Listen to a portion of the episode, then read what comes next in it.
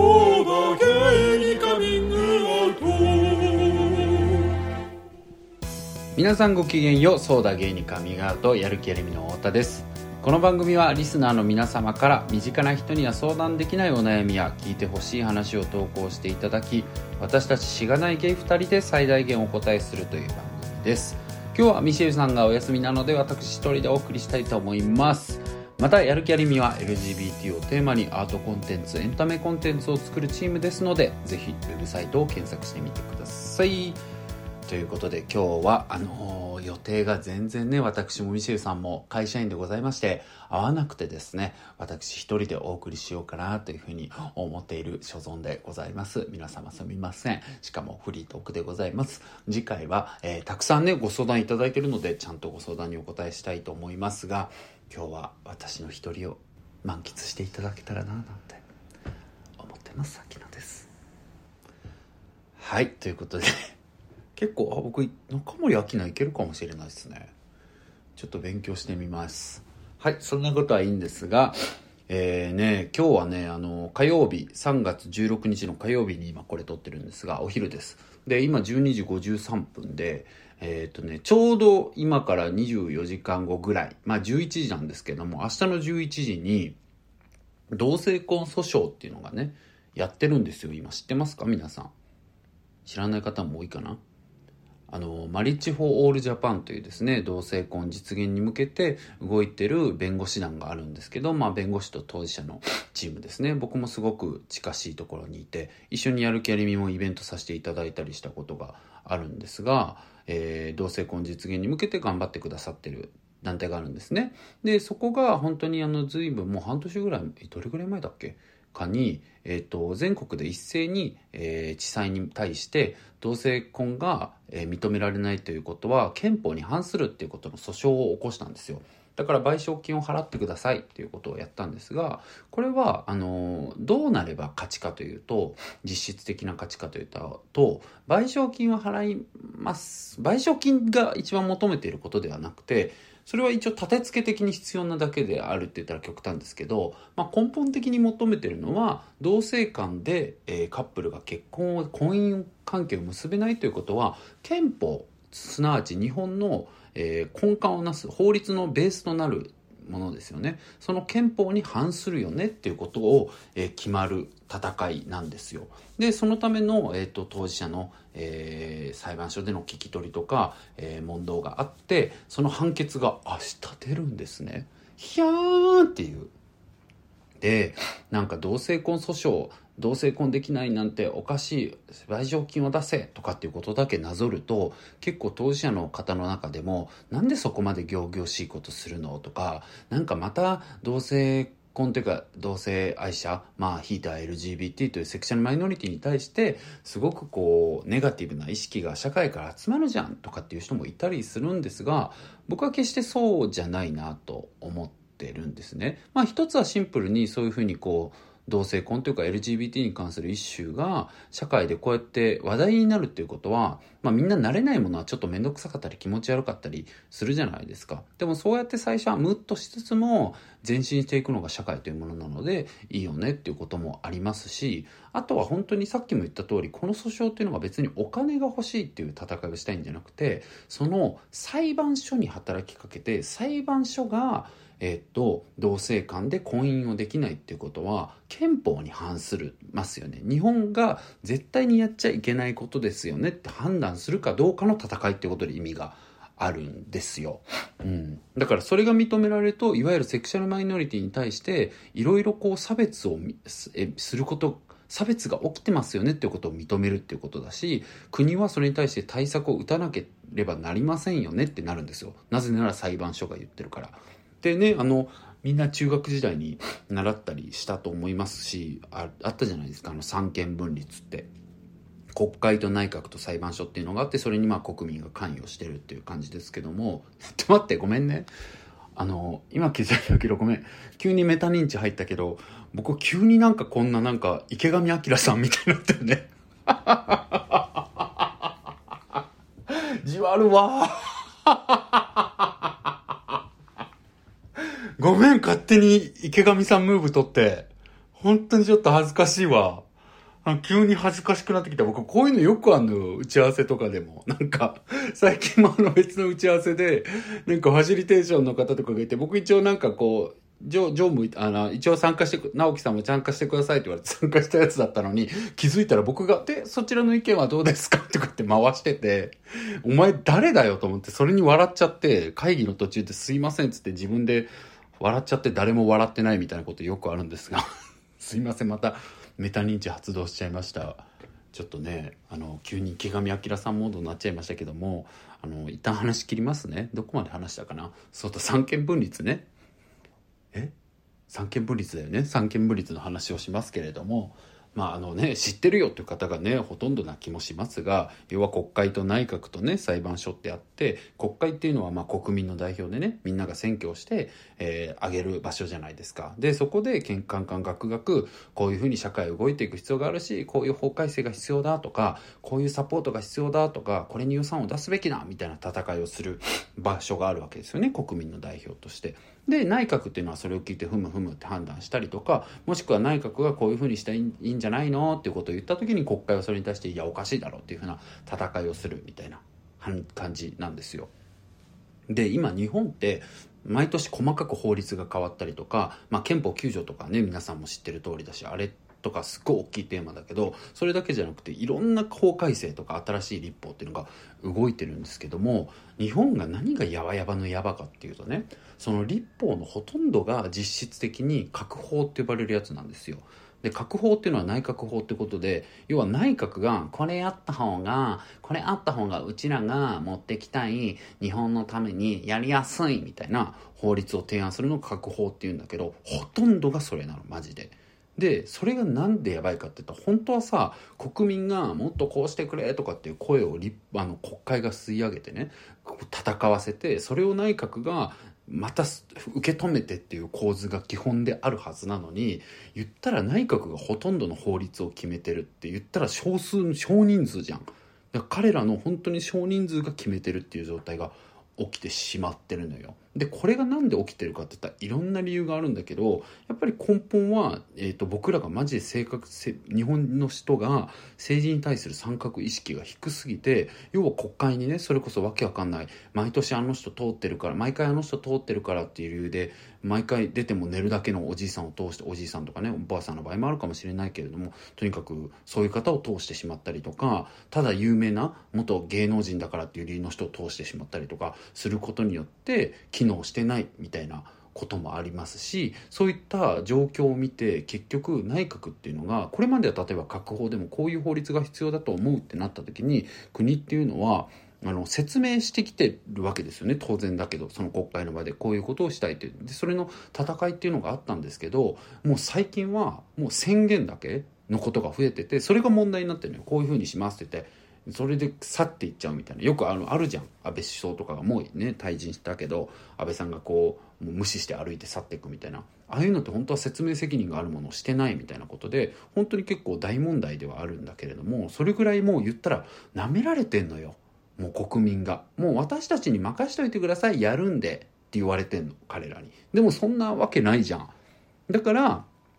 今まで同性婚のこととかもだしセクシャルマイノリティに対するサポートまあもちろんいろんなそれだけじゃなくていろんなことが本当は必要だけどそういった国民から、えー、上がってくる声っていうのが全然通らなかったりするわけだよね内閣とか国会に対して。だから今回の同性婚訴訟っていうのが何をやってるかって言ったらその内閣でも国会でもなく裁判所に働きかけるっていうものだったのよ。その司法に働きかけて司法がそれはおかしいっていうふうに言ったらその三権分立でもう一つの場所が動くとそれを憲法に反するよねっていうふうに認めた場合あのの残りの国会と内閣は動かざるを得なくなっていくんだよねなぜなら裁判所が判断したからっていうことなんですよ。ということですごく大きい戦いをしてくれてたんです素晴らしい。また本当にね愛着を込めてあえて言いますけどその先頭で引っ張ってくださってる寺原弁護士っていう人がもう本当にあげな女なんですイベントとかしたら結婚式場でしたから私ウェディングドレス着ようかなとか言い出したりして本当に着るみたいな。結構面白い人なんですよ。で大好き熱いしなんかお子さんがね僕感動したのが前のイベントやった時にお子さんがあのなんで男の人同士は結婚できないのって話をしたんだってすごくピュアな気持ちで。したらいいと思うのにそのままこのままじゃできないのって話を聞いた時に「ううんできるよ。お母さんが必ずできるようにするから」って言ったんですって。かっこよくね？え、惚れんだがってなって、その時、その時はね、あの、一緒にやるイベントやらせてもらう前の時のイベントにミシェルと聞きに行って、ミシェルと、え、何？無理？みたいな。かっこよすぎ、好きみたいになって、震えて帰ったんですけど、でもね、なんかそういうやっぱカリスマ性というかがすごいある人なんですよね。で、絶対に実現するって言ってて、なんかめちゃくちゃかっこいいのは、なぜなら、じゃあ30年後、50年後、成立してないと思いますかって言って、絶対成立することなんですよって。それを早くやりましょうっていうだけの話なんですよって。言うんですよテラちゃん。かっこいいの。みんな追って寺原さん。マジファンになっちゃうから。うちは作りてえわ。ほんと。押してグッズ買いてえ寺原の。っていうわけなんですけれども。なので明日はねすごく大事な日なのでぜひね皆さん見てみちゃんとチェックしてくださいって言ったけどこれあれだ。もう出てんのがあさってだから多分みんなもう僕のツイッターとかねフォローしてくださってる方は結果を知ってるんだろうし是非ねあそんなのがあったんだと思った方は是非ちょっとツイッターで同性婚とかねエゴサーチというかサーチしてみてくださったらと思います。ということで僕はですねそんなことが明日あるということでなんかちょっとそういう LGBT のまあ動向というかあと僕今週末あれに出るんだ思い出したあのバービーさんってあの芸人さんがねやってらっしゃる方の「週末ノート」というですね TBS ラジオに出させていただくことになってそこでもなんか最近の LGBT イシューのこと話してほしいですって言われたんでああそうだそうだと思ってまあいろいろペラペラ見てたりしたんですよ。でそこで見てる中でああ全国のパレード歩きてっていう風な気持ちにすごいなってね僕あの地味にこう東京しか歩いたことないしもともとは自分自身も自分自身もっていうか自分自身僕はすごい反対派だったんですよ。バカだったからというか何も分かってなかったから。それはなんか自分自身がいわゆるこうステレオタイプなゲイに対するイメージみたいなもの。要はなんかおねえって言われるおねカルチャーって僕大好きだけど、まあ、いわゆるそういうものとかちょっとこうね過激な服装で歩いてらっしゃるマッチョのお兄さんとかそういったものに対しそういったものと同一視されるっていうことが自分はすごくなんでしょうね。当時は生きづらさに直結していたからすごくそれがなんだろうな問題だと思っていたんですけどまあでも本当にねこうなんだろう自分自身はパレードのスタッフをやったぐらい結局こう当事者の中にもいろんな人がいるっていうことを知っていったしそしていろんな人がいるっていうことを社会に伝えることはね意味があると思うしさっきあの同性婚訴訟のあった方がいい意義の話でも中でも触れたけれども結局こう無ってされることって実はダメなことばっかりではなくて世の中っていうのはやっぱり慣れてないこととか知らないことに対しては嫌悪感を示すのが普通だからやっぱりパレードとかっていうのも本当に興味がない人とか知らない人が見たら何なのって思うのって自然なことだと思うんですよね。でも結局それがその人の中での、まあ、着火剤になってそういった LGBT のイシューに考えについて考えるきっかけにもなるしなんか決してネガティブな印象をパッて持たれること自体がダメなわけではないと思うしだからこそ一番問題なのは本当は声を上げたい人が声を上げられない社会だってすごく思うようになっていったんですよね。で僕自身はやる気ありみっていうことをやってるぐらい表現としては笑えるものが好きだったりとか人を楽しませるものが好みとして好きなのでそういったところをやってきてますしパレードをやる上でもすっごい楽しくねイエーイって感じで歩いてますし踊ってますけどでもなんかだからといってそればっかりが表現として大事なのかっていったらそうではなくて切実な思いをねプラカードに掲げて持ってらっしゃる方がいらっしゃったりそれはすごく意味があることなので応援したいなって思ってるんですよ。でもそう思ってる一方で僕全然全国のやつはね歩いたことがなくてですね。でコロナがなかったら僕実はあの言っていいのかな？あの福岡のパレードに呼んでもらってたんですよ。九州プライド。でそれでイベントとかもするかもしれなかったしすっごい楽しみにしてたんですが行けなかったしあとはね青森にもあるんですよね。まあもちろん全国いっぱいあるんですけど青森のやつは僕ちょっと愛着が青森にあるんで行きたかったんですよね。っていうのでそういうことを調べてて思い出したなーっていう。なんかその青森に 愛着があるっていうのはもう何年前だろうかちょっと忘れた。2017年とかかな。あの当時現存する日本最古のゲイバー。なんかすごいね。なんかもう現存する日本最古のとか言ったらやっぱり神社とか寺みたいななんか森の奥に苔蒸してありそうなイメージだけど全然そんな感じ。まあでもある意味すごい威厳ある空間だったけれども現存するね日本最古のゲイバーが当時青森にあったんですよ。で当時っていう表現を作った使ったのはねこれ井上聞いてると思うんですけど亡くなったんだって。井上と言ったんですけどね井上涼とやる気ありの。聞いてる？井上亡くなったんだよ。はあ。サージェントっていうお店なんですけども。亡くなったそうです。2018年の末にお店閉めたそうなんですが。まあ今でもねなんかあのいろいろ記事というかペラペラ見てるとえっと臨時であの東京のねパレードのスタッフさんが行った時とかに開けてくださったりするみたいなんでなんとかそこに乗じてまた行けないかっていうことをすごくすごく熱く思っていますが当時はやってたんですよ。でそこにあの僕と井上は、まあ、取材を申し込みたいっていう思いがすごくあってやる気ありみとして今もそれすごい思うんですけどで行きたいっていうのでね行ったんですよ。で冬の青森でねその時もう本当に雪ゴリゴリ積もりみたいな中だったんですけどそこに井上と2人で僕はもう長靴なんか買っちゃってね厚着してあったかくしていってあなんかあったかくしてくると雪国っていいもんだねみたいな感じのね本当にこう暮らしてから言えみたいなねコメントをしながら 井上とサクサクサクサクと道を歩いて行ったんですよ当時。でなんかでも青森駅から確か遠くなかったんだよね。なんか歩いて行けた記憶があるんですけどもずっと道を回す大通り歩いていくとふとこう路地があってでトタン屋根みたいなところでね狭いスナック街路地街ザ茶色のね トタンで囲われたようなところがあってあここかなっていうところでマップを見て入っていったらですね本当にこう小さい看板と「サージェント」って書いたあここだここだってなったんですよ。でそれで そこに行ったんですけど当時。そしたらドア開いてたんですね。でちょっと開いてみたら真っ暗だったんですよ店内。であやってねえわってなってで僕もわざわざ来たのにゴリ日和りまして「いややってないっぽくない?」みたいな「これもう明日来る?」で明日ってもう帰んなきゃダメだっけ井上？みたいな「どうなんだっけ?」みたいなこととかを言って「いやまあ明日かええー」とか言ってたんだけど井上さんってやっぱそういう時にねなんかやっぱりなんでしょうね数々の舞台をこなしてこられたあの気の根に持った気の強さみたいなのがあるんですかねいや行こうよみたいな感じになって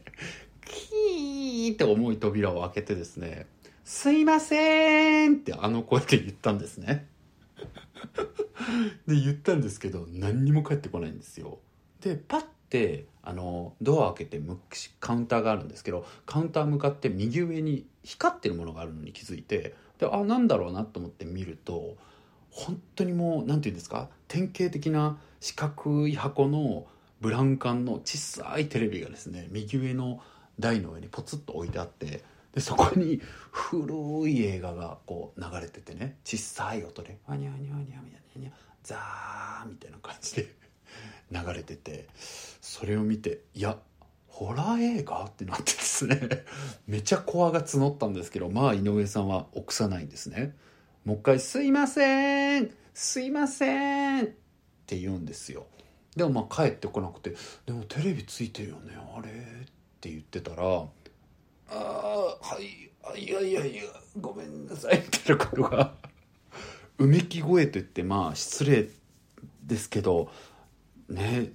正しいうめき声と言って正しい表現だと思うがこれ変になっちゃった。そういう声がねあの左のカウンター向かって左奥の方から聞こえてきたんですよ。でそれで僕と井上が「えっ?」と思ってそっちを見たらですねあのいわゆるこうマッサージチェアみたいな大きな椅子がですね前倒しされていてそこに一人のおじいさんが寝転んでたんですね。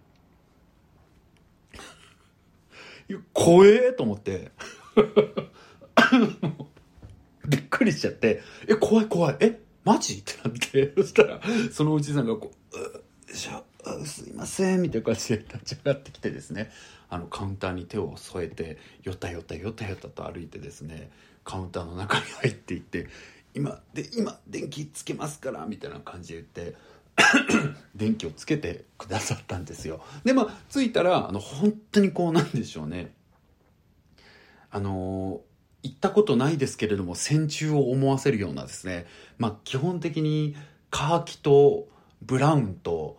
グレーしかないようなですね、なんか、いや本当はいろんな色があるでしょうけど、まあ要はレトロな、すごくこう使い込まれた、でもすごく丁寧に使われていて、綺麗に整えられた店内が姿を現したんですよね。で、そこにこう、通してくださるんですよ。どうぞどうぞって言って。で、僕ら、いそいそとね、こう、怯えながら、こう、まっすぐ前に出て行って、座って、で、あ、どっか初めていらっしゃったんですか？みたいな感じで、いや、どうも、みたいな感じで話すんですけど、やっぱりああいう時って、こう、年齢とか関係なく人はこう、互いにピピンと感じてるなってわかるもんなんですけど、3人ともが、え、なんで来たのっていう空気になってるというか すごいシュールなね、来てはいけないとこに来たかもしれないっていう、こう、怯えと申し訳なさと、すいませんみたいな感じで。で、まあそこからまあ何を話したか、ちょっとね、あんまり詳しくは覚えてないんだけど、まあでも当時そういう取材したいとか思いもあったし、なんだろうな、先輩、東京レインボープライドの先輩から聞いたっていう話とかもあったので、多分そういうことを話したんだと思うんですよ。話を聞いてみたかったんです、みたいな感じで来たんですよ。でももうね、本当に、そのマスター、その方はね、ママの、えっ、ー、と、5歳下の一緒に働いてる、チーママって言っていいのかな？ママもチーママもないぐらいのね、もう大御所お二人でいらっしゃいますけれども、まあ、年が下の方の方だったんですね。当時、68歳とかだったかな、確か、の方が対応してくださってたんですけど、まあ僕らが話聞きたくて来ましたみたいなこと言っても、もうなんか、いやいや、そんなそんなみたいな、そんなのいいですよみたいな 感じの対応しかされないんですよ。でも僕らも粘り強くね、いやいや、本当に話聞きたくて、とか言って来てね。で、そうこうしてるうちにその5歳上のママも来てくださって、あの、あ、どうも、みたいになって話すんですけれども、僕らが伝えた意図を伝えても、もうそちらも変わらずに、いやいやいや、みたいな感じで、でもなんとかこう引き出していくと、あの、ママの方は昔ね、東京にずっと暮らしてらっしゃって、あの、18で東京に出てとか、確かそんなんなんですよ。で、なんか、二度男になんか騙されて、青森に帰って3度だったかな忘れましたけど帰ってきたとか昔はなんかキャバレーかどっかでまあ踊ったりとかあとはこうねこうウェイターの仕事をやったりとかそういう仕事をやってたみたいな話を確かしてくださったんだと思う覚えてます。でもなんかねそんなにやっぱり話してくださらなくてでかつまあお年もお年だからって言ったらまあ全ての方がそうではないですけどもまあ単純に世代差がすごいあるからね世代ってやっぱり差が開きすぎるとキャッチボールの仕方変わるじゃないですかだからなんか僕らの質問の仕方が多分悪かったりとかして全然あんま会話にならなくてね 噛み合わねえみたいな感じだったんですよ。で、まあ世代もあったし、一番多分大きい要因は、向こうがやっぱりね、45年ゲイバーをもうやられてるってお店で、まあ今の僕らの世代とかになってくると、僕らより下なんかもっとだけど、ゲイバー行く人も減ってきたし、なんだろう、ゲイっていう存在がそういうアンダーグラウンドなものというふうな社会の認識がなくなったので、なんかその、ゲイ同士でも、なんでしょうね、社会化していてというかいろんな話をする仕事の話もするしとかなんかなんでしょうね将来の話もするしとかいろんな話を家族の話とかねいろんな話をするのが普通ですけどかつてってやっぱり本当にこう地下の世界というかね隠された世界でいわゆるそう男同士の性の秘め事の話とかちょっと笑える話少しでもバカ明るくなるような話とかそういうところだったっていうのもあると思うんですけど向こうはもうねこう、そんなややこしい話よりももう、一生懸命こう、セクシーな話をしてくれようとするんですね。で、僕らはまあもちろんね、聞かれた分には何にもネタないですけども、井上と僕もね、いや、こういう人がタイプですとかなんか、えー、最近そんなもんやってないですよ、みたいな話とかをね、もちろんしたりするんですけども、もう向こうはね、若い子の、若い子とそういうのどう盛り上げたらいいかわかんないっていうもうモードプンプンになってて、若い子呼ばないとな、みたいな話ばっかりするんですよ。でも僕らは、いやいやいや、大丈夫です。本当にみたいな。で、そこでね、話聞きたくて来たんですとか言っても、その時に、例えば僕と井上がね、もうなんか朝日新聞とかなんか日経新聞とかわかんないけどね、名だたる有名なね、メディアで、あの、お二人も知るような場所だったら、どこどこの記者で、今回自分自身も当事者だし、お二人のお話、あの、聞いておきたいと思ったんですっていう風な感じで行けましたけど、こっちとら、あの、やる気ありみなんでね。まずもう、やる気ありみの説明でこう夜が明けるっていうか無理じゃん、もう。だからなんか僕ももう、サジを投げちゃったというか、いや、これちょっと、むずいわと思って、ちょっと試みたんですよ。僕らもなんか LGBT のことやっててみたいなこと言ったんですけど、へえ。いや、もう最近若い子はね、みたいな感じで、やめやめてみたいな。お願いお願い伝わってみたいな感じで思うんですけど、なかなかやっぱりね、難しくて、で向こうはそうやってねどんどんこう、まあ、いわゆるゲイバーで話されるようなこうねお笑い話やセクシーな話をこうしてくれようとしてああ切ないな。お互いにこんなに思い合ってるのに 全然キャッチボールできねえと思って悔しい思いだったんですね。で向こうは「あそうだあのなんちゃらちゃんいるじゃん」みたいなこと言ってようやくこう呼べそうな人を見つけたみたいでお電話してくださって「なんちゃらちゃん」みたいな。今ね東京から若い子が来てって2人来ててねみたいな「うんうん。君あなた若い子好きでしょ」みたいな「でしょでしょ。うんだから来なさいよ」みたいにな。って それで「あ本当呼んでくださったんですか？あすいません」みたいな「あありがとうございます」みたいな感じで言ってたんですよで結構もうすぐ来るからみたいな感じで「あ本当ですか?」って言ったら「うんあの4 5 0分ぐらいしたら」って言って「全然すぐじゃねえじゃん」みたいなね すぐとはって思って本当にねやっぱりなんか。こうね時間の捉え方の違いというかねまあ慣れてるもののね違いみたいなそういうの言ったらいやらしいですけどまあ僕と井上もね大登さんですし何にもこう見下すような気持ちは全くさらさらないんですが 慣れてないちょっとね4 5 0分かと思ってもう帰れないじゃんだってそうなると。だからまあね本当に変わり映えしないもうここまで散々やったようなくだりを3週ぐらいやってですね待ってたわけですでそれでまあ来てくださってその若い方があ、なんちゃらちゃん、ようこそ、みたいな感じで、あ、来て、あ、ありがとうね、みたいな感じで、あ、わざわざありがとうございます、みたいな感じで来てね、僕も振り返ったら、まあ、50代の方だったんですよね。いや、全然嬉しいのよ。嬉しいし、本当に本当に嬉しいんだけど、そっか、こう、若いっていうのはやっぱ捉え方なんだなっていうふうにね、思いますよね。で、なんか、その方が来て、まあそこからね、いろいろ話せて、まあその方来たから何でしょうね、間にも入ってくださってというか、いろいろ盛り上がったんです。で、僕もあのパレードのスタッフもしてましたよとか、東京からね、パレードのスタッフも来て飲んでたよとかって、あの、誰々さん僕も可愛がってもらってますとか言って、ああ、そうなんだ、みたいな話はあったんですが、もうママはもう出し切ったんでしょうね。もう若いとこの店あるよと。もうちょっとこっからあの通り行ってこう行ったら若い子の店あるよって話をずっとしてくださって。いやもうそうなってくると僕らもさなんかいやもう悪いことしてんのかなとかちょっと迷惑なのかなみたいなこともやっぱりねちょっと察するの遅いですがようやく思い始めましてこれちょっと出た方がいいかもしれないってなって。まああのその短時間で飲めるだけの量の酒を飲んでまあね旅行来てますしこっちは落とせるだけのお金を落としてというかね行ってきますということで次のお店にねサクサク行きまして結局ね本当にそのお店行った新しい若い方の店めちゃめちゃ楽しかったです。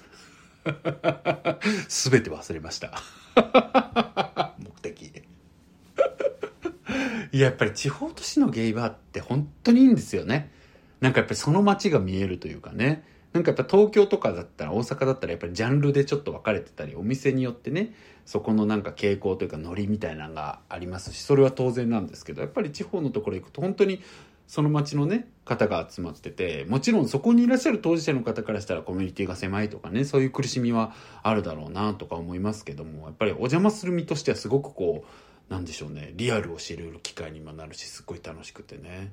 よくて結局もう一件ね。あと本当にあの宇佐美さんというねあの LGBT 界でレジェンドの方レズビアンの方がいらっしゃってその方のレズビアンバーにもねその後は行ったりして前に行ったっけ？でそこでねあのあのあ名前忘れちゃった。あ名前忘れちゃった。すっごい失礼。えあのー、ユリのリアル書いてらっしゃるあのちょっとえやばい。これ聞かれたら怒られちゃうかも。怒られるというか失礼だなすごい。えっと、まあ、すごい有名なね、作家さんにもお会いできまして、マキムさんだ。マキムさんがたまたまいらっしゃって、あれ？みたいになって、見たことありますよ？って言ってくださって、いや、マキムさんですよね。僕もちろん存じ上げてますっていうのに、そこで初対面で、ちょっとね、あの、お話もさせてもらったりして、